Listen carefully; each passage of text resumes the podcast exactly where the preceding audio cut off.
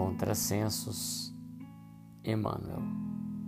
Quando a gota se viu semelhante a uma gema valiosa na folhagem da primavera, insultou o rio em que se formara. Sai da frente, monstro do chão.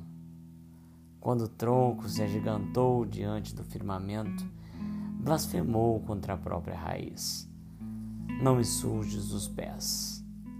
Quando o vaso passou pela cerâmica em que nascera, gritou revoltado: Não suporto essa lama.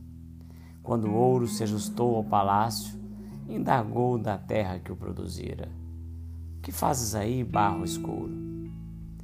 Quando a seda brilhou na pompa da festa, disse a lagarta que lhe dera a existência: Não te conheço, larva mesquinha.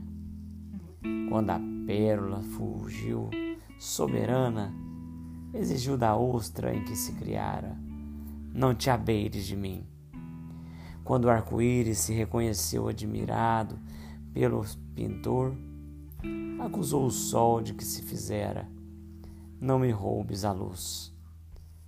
Copiando esses contrassensos figurados da natureza, o homem insensato, quando erguido ao pedestal do orgulho pelos abusos da inteligência, costuma escarnecer de si próprio, afirmando jactacioso: A vida é poesia e nada, e Deus é ilusão.